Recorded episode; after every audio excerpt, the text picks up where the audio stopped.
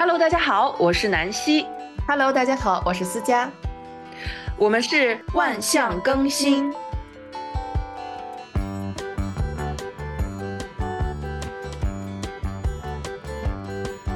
之前我们做过一个更缪斯系列，分享给我们带来启发的熟龄女性。这期节目，蔡阳医生跟我们分享了他的人生经历。虽然父亲是知名写实派画家、新加坡文化奖得主，但他决然选择从医，走自己的路，并把艺术以街头摄影的形式融入到自己的生活里，享受美，创造美。越了解他，就越有惊喜。快让我们来听听吧！在和蔡阳医生、洪胜明教授等诸多更年期大咖以及近千名更年期女性对话后，英国的 Miso 团队细心地梳理出更年期女性如何从五个维度衡量自己的健康需求，以及针对自己的需求制定切实可行的行动方案。团队以此为蓝本，设计了一个为期十二周的 program，帮助更多即将或已经步入更年期的女性科学系统地规划自己的健康未来，做自己健康的掌舵人的同时，与更多的同道中人连接，一起做女性健康的领路人。如果你对这个计划感兴趣，欢迎联系听说小助理。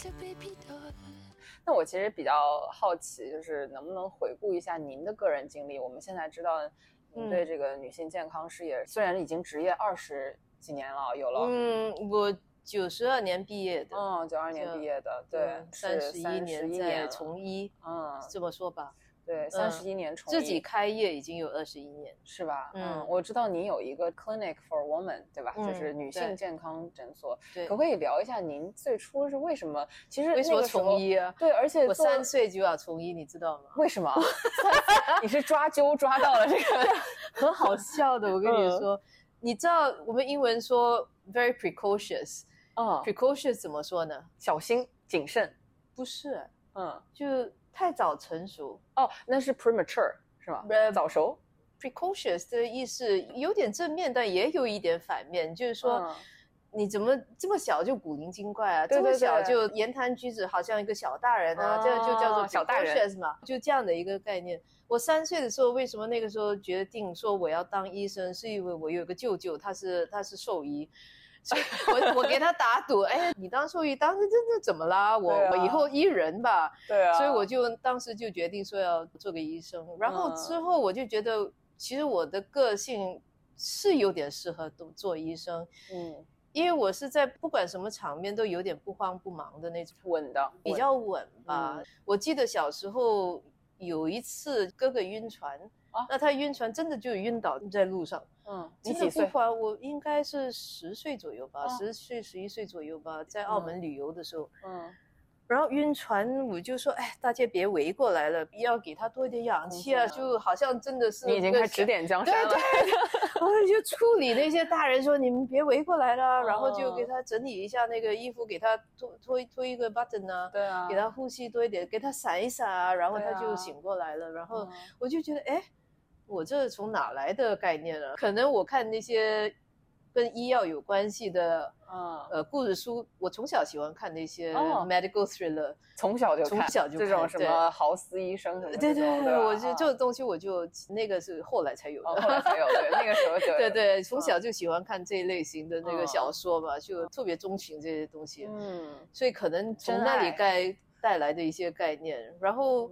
后来真的就除了也想想，哎呀，当钢琴家，当什么家，什么家，什么家，结果还是决定念医科，从医。对，还是您父亲当时怎么想的呢？就是其实父母亲从来没干涉过，要你要念什么，就你自己为自己负责不就得了嘛？对。所以他知道我从小念书都不怎么差，嗯、所以就没刻意的去。没刻意的去要我当这个还是当那个，当那个啊。不过当时真的报上医科的名位的时候，我母亲稍微是有点反对的。嗯，她觉得女孩子家干嘛、哦、干嘛老是搞一些脏的东西，哦、有时候要搞到血啊、尿啊、嗯、什么的体内业务、嗯、这么多种东西。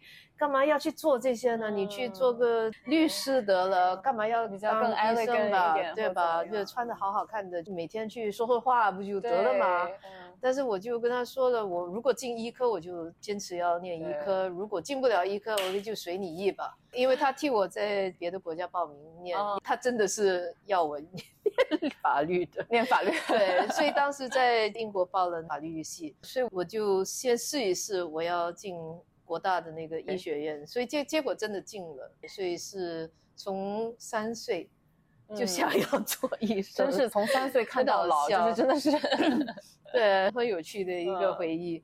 然后念了医科，我就下意识的喜欢做手术，因为我手相当稳。我是一个顶视觉感的人，因为我有这个视觉感，所以做手术的时候那些层面看得非常清晰。嗯，那么我的手比一般人可能稳稳重，所以。做手术觉得挺上手的，嗯，然后我又是那种不慌不忙，我不会在手术间闹脾气或者丢东西的 的外科医生，所以做手术起来我觉得很开心，嗯嗯。内科、外科就这样子分了，我就觉得应该是当个外科医生。嗯，但是当外科医生，我又觉得，哎呀，没什么聊得上来的东西。嗯，所以必须是有一个戏可以让我跟病人有沟通的机会，因为我很喜欢跟病人聊天。对，能够沟通的话，我希望是能够一辈子的沟通，就不应该是一个短暂性的一个接触。嗯，但是外科医生很多时候，你生了一个。什么肿瘤，我帮你把肿瘤切除，然后就过去了，也没有什么复查的那个需要。大多数基本的外科是这样子一个过程，但是妇科不一样。妇科虽然也有手术，但是也有内科的因素存在。对，所以我可以一辈子的跟你聊天，我可以从你是在发育期聊到你是更年期，对对，对不对？跟你一起成长，跟着你一起老化。有有这样的有啊有啊，我有病人我。除了替他接生，我已经替他的女儿接生了。哦哟，很好玩的，就也是做我这一行业的一种快乐。对对，所以我觉得选择这个科目非常好，非常开心。嗯嗯，每天工作都很开心。对，嗯，特别好。可不可以聊一下您创立 A Clinic for Women 的这个？有，已经二十一年了。二零零二年，零二年，零二年自己开业。对，零二年自己开业，那个时候我已经对那个更年期，因为之前我是在 KK 负责更年期小组的。对，嗯，然后老是觉得在我们的那个医院里面，每一个病人的时间有限，我做不了主，嗯，因为这是医院的规则嘛。对。但也有这么多病人，他放到你的诊所来，你如果看不完，你的下属就从。进门 registration，然后 cashier，然后你的护士，每一个人都需要加班，那也不大好意思。所以我觉得这样子不好办。所以自己开业的话，我有选择性，我可以给每一个病人半小时的时间。我如果需要给他四十五分钟的时间，甚至一小时的时间，我可以做到，我可以有决定权。所以我觉得这样子，我自己开业，我自己开心。这样我看病人的那个方式，完全由我自己做决定。嗯嗯，所以是这样的一个环境下，决定自己出来开业。嗯呀，开业到现在见证过多少个这样每个人的故事？有没有算的？数不胜数了，没有真正去数出来到底有几个。对，感觉是每一个就是。其实是很有厚度。专门喜欢看更年期，不是说他们不能看更年期，但是说他们喜不喜欢看更年期这个 specialty 的病人，其实妇产科甚至是家庭医生都不是很多，因为花的时间非常长。对，然后可能花了时间之后也没有什么回报。嗯，因为可能不经常需要用药。对，或者是。也不是一种肿瘤性质，没有手术可以安排，所以你只是坐下来就是花时间。呃，沟通您会花多长时间呢？来这边的更年一般上我护士都知道，如果是今天是要聊更年期的话，一般上就准备好可能四十五分钟一小时的时间吧。嗯，因为更年期很多方面的，你没花时间互相沟通、互相了解之后，你很难说，哎，那你性关系怎么样？对，有没有困难？他没法你你不能谈到那个方向去呢，对不对？所以一定要有一定的那个 warm up。可以 给一下，也不是针对那个，就主要就是要给这个女生能够有一个安全感，觉得说你的确是有兴趣听她讲话，对，有有兴趣听她诉苦，对，然后她真的什么东西她都能够聊，有些时候聊出来，你可以让她跟你都去了解到他的问题不是用药物解决的问题啊，嗯对不对？嗯是可能是夫妻关系的问题，可能是小孩子出现担心的地方的问题，嗯所以他的忧郁或者他的情绪不稳定，可能是有原因的呀。嗯嗯，非常正面的回报，有时候是很反面的回报，嗯但是都会有回报。嗯你可以都学习到一些东西，所以我很乐意跟每一个人聊。嗯你只要有空跟我聊天，我就跟你聊天。哦但有时候是我没空了，嗯，但是 聊天的确还是开心。对，嗯，特别好。但是我很内向的，你知道吗？嗯，我深层是很内向。那你怎么会就是所以说就是你跟别人聊是会让你耗费能量的吗？这是改造出来的，嗯因为我觉得我特别内向，我特别不擅长跟人家交际，嗯所以我就很积极的去改良这个问题。嗯因为我知道我要做医生了，嗯，你如果什么都说不出话来的话，你的病人更不用跟你沟通，对对不对？你就是那种嗯嗯哦，OK，去拿药吧，嗯 就那种其。实很多 surgeon 是这样的，这样这样很多子手术型的是这样的。我不乐意做那样子的医生，因为我觉得嗯如果你在我面前，我没跟你解释清楚，你对你的病因不了解，你对你的病情不了解，你对嗯你这个药方不了解，你肯定把那个药拿回家，你就算情愿花费拿回家，你可能摆在药柜上面，然后你就不去碰它，对。然后你就病没好啊对，对病没好你就把我当是个庸医吧，对，因为我没治好你啊。嗯但是这结个过程并不是我那个药用错，是因为你没沟通好，所以你不用药，嗯。所以你就并没好。对，那你也 fail，我也 fail 了，就适得其对不对？嗯其实是我 fail 了，嗯所以我觉得应该要沟通。所以我越觉得应该沟通，我越积极的去沟通。嗯结果就是 train 出来的一个后果。嗯不管谁坐在我面前，我肯定吧，嗯都可以聊出个半边天来。但是，但是我 很难的原本其实是很内向的对。你让我在家一个人孤独，我很开心。嗯，其实我是很开心，我很乐意的清静，对，在家里谁都不要吵我，嗯很耐得我我就抱着我的狗，我是最开心的时间。嗯对，但出来聊天，我需要有能准量，备一下能量嗯，，要有一点嗯能量，明白，但是可以聊。嗯嗯，特别好，就这个不是原生态，嗯但我觉得很自然啊。然后其实我想从另外一个层面上，我其实我觉得可能每个人的医生心里面多多少少都是和你想的一样，但是能够做到嗯这样，就是很刻意的去往自己并不你很主你要愿动擅意长，你要很你要愿意往里面努力。对对，但是我这个方式呢，我也鼓励很多病人，就是说，嗯我以我本身这样的一个过程来鼓励你。嗯，你可能原本就是一个善于忧郁的人，对对不对？嗯你善于忧郁，你善于担心，你的心态不是特别的阳光。嗯在更年期过渡的时间，你可能就陷入那个不良的状态，那个心嗯态。那怎么样去改良呢？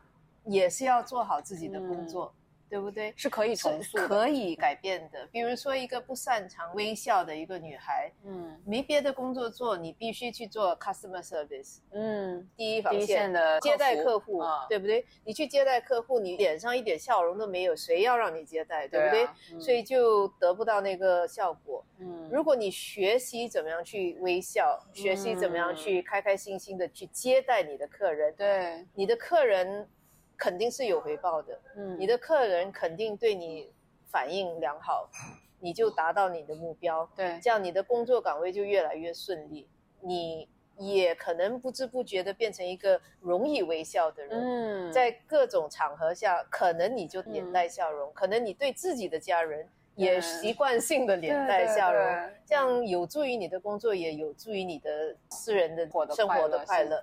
对，所以这些是可以改良的。嗯所以我建议说，每一个长期就是说有思想比较反面的妇女，就是说每天习惯性的去找一些让你微笑的事情，嗯然后每天去记录下来。我建议我每一个 menopause 的病人做一个 happy diary。那每天的 Happy Diary 怎么呢？睡觉之前，你在你在快乐日记上面嗯写下三件让你快乐的事情。嗯比如说，你今天碰到一个好久没见的朋友啊，我可以开心写下来。这是顶大的一回事。嗯但是有很多小事儿啊，如果说你刚刚要进去那个电梯，但是你在赶时间，但是电梯快要关门了，那突然间有人哦替你压了那个 button 让你开门，然后哎，OK OK，感谢感谢。嗯这样子也是开心的事啊，嗯为什么不写下来呢？那为什么要写下来呢？你自己知道你今天晚上要进入三件事情，嗯。你当天你会张开眼去找，嗯这三件事。认知行为，对，嗯。然后你不就每天的去寻找快乐的事情啊。你就眼里不只是那些不快乐的事情，嗯。你就去寻找说我今天晚上要写什么东西，嗯。但是也不要贪心哦，不要说一下子要写五件。对。就写三件。对，你有五件你也写三件，因为你写五件，然后你明天只剩下五三件，你又失望对对，所以给你一个非常能够达到目标的一个前提，嗯然后就坚持的自己负责的去找开。个特别好，让我感觉我们应该做一个活动，就是对啊，大家接龙一下嘛，啊每天应该的应该可以把这个放上日程，对，嗯其实然后久了之后，你觉得你就身边老是看到开心的事情，养成快乐的习惯呢。其实周嗯边真的是有，但是你如果只注意不开心的事情，越来越不开心，因为周嗯边其实很多媒体啊、新闻啊都报告不开心的事谁会报告开心的事儿不开心了才能抓人眼球嘛，对对对吧？对，嗯所以似乎你的空间都是充满了反面，嗯这样子越来越多人会有忧郁症、思想不平衡。嗯越看视频越觉得，哎呀，这世界多黑暗呢、这世界多少仇恨啊，多少反面呢、越来越不开心，太不值得了。其实开心是到处都有的，嗯开心是种选择，对，嗯，对，的确是。选择。然后刚刚您聊到的时候，也让我想到，好像之前有一个叫 James Lane Theory，对吗？就是呃，大部分人认为，因为我开心，所以我才笑。但是 James Lane 他们这两个学者研究，嗯是因为我我笑，要开心，因为我笑，嗯所以我开心了。对对所以这个笑也是个可以练习的习惯。对，嗯这种是一种循环，对不对？你要选择怎么样一个良好的循环，嗯还是一种恶性循环？对，然后每一个人都会导致一个 ripple effect，对，涟漪反应。嗯比如说我们在餐馆，我们现在吃饭，我如果对服务员很客气，对，嗯对他表示谢意，嗯他感觉上好，他就对我服务也更积极一些，所以是有回报的。这种就是一种涟漪反应，对不对？你对家里的人、对周边工作的同事，嗯这些都会每天一直的在产生免疫反应，嗯，所以会越来越开心或者越来越不开心。其实你可以控制。就是个到某一个成分是可以能量和磁场创建自己的。我讲自己吧，就很多时候有一天你可能这一天就过得不是很好，然后那个磁场就不对了。然后但是呢，听你这么讲，就是觉得有时候还是要说积极的做出第一步，比如说你要把这个恶性循环打断，你对终归不要害怕迈出那一步，不要说哎今天我反正就这样了，我就产生一个新的涟漪。对对对，我不要凑不齐，反正我也凑不齐三个快乐点，我干脆就放弃或者怎么样，不要这样，。那你去制造吧。对啊，对啊，可以的呀。嗯，我觉得刚刚您聊到了您对于跟您的病人这样的沟通，其实做出了很多自己的思考还有努力。但其实听友们也了解的是，正在经历更年期的女性，或者是来看您的这些女性，她应该做什么样的准备的沟通吗？因为是两边都是希望可以怎么样互相更好的帮助对方。对对，其实有很多女生看医生的时候，也不不一定就是故意的，但是可能不够坦白吧，嗯不够直接，不够愿意说出心里话，嗯或者不够完整的。也可能他对自己的心态没有完全的了解，所以可能不知道什么不，知道。嗯。我觉得啦，因为我们是专业人士，嗯。那医药工作者需要自己有这一方面的知识，嗯，然后要有一个能力去让你的病人嗯。去领导他，领导嗯。说出他应该说出的话，嗯。就是说他哪一方面嗯。现在被困，嗯，就是对哪一些问症状题对嗯因为你有问的话，他如果选择他不答，那还是他应该有权利选择的，你你不能强迫他对对对说出来。但是如果你没问而忽略了他某一方面的困境，可能就在于你了。对，That's on you。嗯 Yeah，对所以我觉得作为一个医药工作者，应该重点还是我们要提升自己对这方面的意识，嗯跟沟通能力。嗯因为现在从一，你不能像以前那个方式，就是说你进来我说了算啊，嗯然后嗯我不说也算，对对我开个方给你，你出去领药就成了，你我我一句嗯话都不说，不应该是那样嗯子。但现在 reality 是真的还是很多是这样的，就是慢慢应该改良吧，因为嗯这也是病人的要求，也是要提升的呀。对他们嗯在网上看了咨询了这么多东西，他进来可能问的问题你可能都不知道，你可能都不能回答呀，那怎么办啊？我特别好奇您对嗯一句话的反应啊，嗯，我之前采访过一个医生，他说其实最怕病人有文化，就是哟不行啊，有时候也会这样，对，因为如果病人问的问题合情合理，当然嗯他如果问的不合情，你可以跟他说呀，嗯，这不在我工作范所以你。是不害怕我不害怕看很多我不害怕专业，其实他如嗯果看的什么东西我没听说过，嗯我可以就在当场开那个视频看一下，嗯我可以上网看一下，我也可以 Google 啊。嗯，然后我就看，哎，你是不是看这篇文章？对那我可以告诉他这篇文章来源可能不可信，或者是这个文章的嗯确是篇好的文章，只是我还没看到。然后我可以告诉他，我回去了解一下，我回去嗯研究一下。我们下觉得这也次是一种自信的表现，就是您是愿意我当然不能够什么东西都看过，我哪有这么多时间呀？我也没有那个能力。但是我觉得病人能够对自己负责，负责已经去嗯咨询，已经去看，那是一个很嗯好的现象，就是他嗯有意识要改嗯。良他自己的处境，对不对？嗯。他有意识到他需要帮忙，然后他现嗯在站到你面前来了，对对对，你。不能跟他说哦没这回事，嗯不能这样不能忽略他呀略，他这个出发点是非常非常好的。嗯。所以，如果我可以跟他一起研究他所要了解这个。东西，那我可以帮得到他更进一步了解一嗯。下到底是正确的还是不正确的，嗯。或者是正确但是不应不该针对他的嗯。这个，就是说不适合他运用，对，这也有嗯。可能的。嗯。因为西方国家跟东方国家的人可能不一样，对发生发生率不一样，症状不嗯一样，嗯处理的方式可能也会不一样的，因为我们处境不一样，我们生活方式不一样，我们的气候不一样，对对，所嗯以各方面应该还是要非常个人化全方。面的个人嗯化、个人化跟全考虑方面嗯，特别好。那最后呢，这是我最期待的一个部分，因为呃，我第一次接触到您的时候，我可能要描述一下，好像。就是穿的现在的这一个，因为大家看不到，但是呢，我可以描述一 下。蔡医生呢有一个非常 chic 的短发，然后呢上面是黑色的上衣，红色的裙裤，然后呢背着一个带着红皮的徕卡相机，一个非常。知性且潮流的这个，就我第一次看到蔡医生的时候说，哇，我真的从来没见过这样的医生，尤其在东方你把医医生想象的特别就是会有个刻板印象，然后我觉得哦就是从形象上就可以知道你是打破好刻板印象的，对。嗯然后就是，当然这个我知道这样的 taste 或者是这样的感觉，其实是有很多的原因的，就是积累的。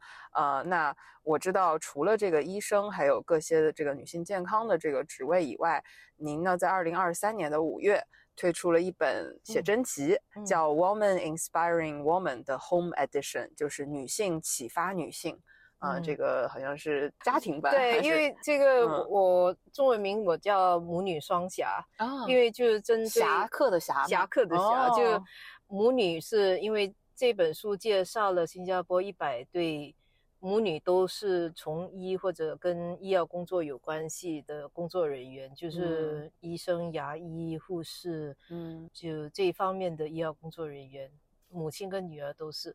为什么是 home edition？就是启发是从家里开始的。哦，所以是 home edition，就是嗯家庭版的，就是母女双侠，因为介绍他们在新加坡从嗯医，或者当上医药工作者，为什么呢？为什么看母亲嗯这么辛苦，那女儿还跟着对上钩？受罪对，是嗯受到什么样的启发？所以我拍嗯摄了一百对这样子的母女，然后嗯把他们的故事写出来，把他这嗯个启发的过程跟小故事写下来。嗯然后这本书是捐给了新加坡医学会的那个慈善基金。嗯，为了攻击经济条件不好的那个医学生，像是奖学金一对，样的，呃，嗯助学金，这个是助学嗯金，所以他们每一年发出来好多那个助学金，嗯就是避免说来念医科，你必须经济条件好才能够念医科，因为医科特别贵，在嗯新加坡念医科一年的那个费用大概是三四万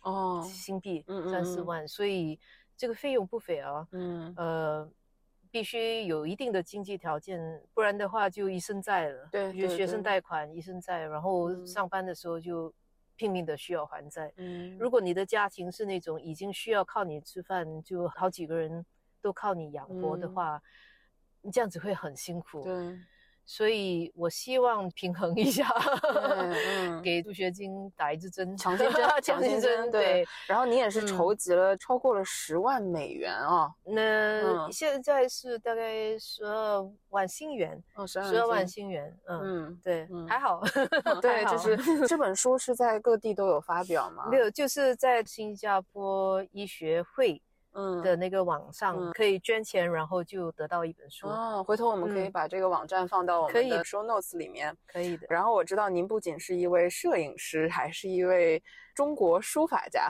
哎呦，我不好，没不是书法家，我是业余，我写着玩的。我觉得每一个人都应该有一些嗜好，因为做工很忙嘛，嗯而且每一天都在冲来冲去的，医院去诊所，然后有时候三更半夜会去接生啊，所以消耗体力。而且每一天进了诊所跟病人沟通讲不停，对，每一天都在讲话讲话讲话讲话，所以我嗯必须有一些嗜好是可以静下来，嗯完全没有声音的。所以我觉得自己如果可以抽出三四个小时来写书法，是非常非常开心的一个嗯下午。所以是娱乐自己，对，嗯，这是娱乐自。己。我的嗯书法经常也是捐出来让他们筹款的。嗯，所以既然是嗜好，就不是正业嘛，就嗯不用他们来还我的个人嗯费用，对，对就捐出去做点嗯善事也好。嗯嗯，那我觉得您总体的感觉就是，我们现在很流行三个字叫松弛感，哦，挺好啊，就是 总体来讲，就是躺平，但是却又有很强烈的信念和追求的这种感觉。我觉得嗯，尤其是熟龄女性啊，我觉得这种美是由内而外散发出来、沉淀出来的这种。坚持，尤其我这一次才知道，您从三岁坚持到现在，然后您有自己非常执着的地方，有自己比较独特的一些见解吧。我嗯在想说，可能和您同龄，或者是比您更小个七八岁、十几岁的这些女性，您对美这件事情是有过怎样的思考吗？因为我觉得您自己本身追求美，但是这个美呢又是非常独特的。我的美观可能是父母亲嗯教出来或者熏熏陶陶出来的，嗯。因为父母亲都是画家，对。他们，我小时候父母亲都在家里，嗯。他们不是去宫外朝九晚五那种嗯。上班族，所以他就在家里画画，先清意志，嗯画。画，然后混口饭吃，嗯对不对？所以也不是那种很追求物质的一嗯。种生活环境。所以我从小其实不怎么追求嗯这些，我不觉得说工作是要赚大钱呐、或者嗯是要超量的拥有啊。对我觉得不是这么回事，应该就是说工作是让自己开心，嗯有利于大家，这就值了，对对不对？一生就嗯值了。然后对美的感觉是，不是外表的美，而是真跟善跟美。嗯，这是父亲教导的，就是真善美。我拍照也是这样子。嗯其实我不觉得外表漂亮的人才值得拍，嗯我觉嗯得真就是值得拍。所以我喜嗯欢街拍，就是非常真实。街拍抓到一个快乐的表情，或者嗯是一个小朋友好奇的表情，嗯很开心的一件事情，就抓拍到嗯这样一刹那，那种刹那非常值得回味。所以这是我喜欢街拍的一个原因。嗯那我觉得女性的美在于她自己的自信。很多人跟我说：“哎呀，拍照啊，不要了，我很怕拍照。”对，其实怎么说呢？我自己也从小不喜欢拍照，因为很多人拍出来，我自己看了我看不顺眼。对，嗯。但是后来我过了这个过程之后，我因为自己有拍照，我周边很多摄影师，所以我们出去街拍的时候走在一起，他们替我抓拍的时候，我觉得哎，有些照片挺好看。嗯，因为我不在乎。然后我知道他们是摄影师，我知道他不会乱拍。对对对，我拍出来不会丑的。对他 拍出来，他不会找一个不好的表情去拍。所以我觉得自己意识到，其实只要你开开心心，而且拍照的人有一定的水平，对，拍出来应该不会难看。嗯，他是以那个表情、那个开心跟那个好的正面的心态，嗯，你拍出来就好看。嗯，你若拍是一个。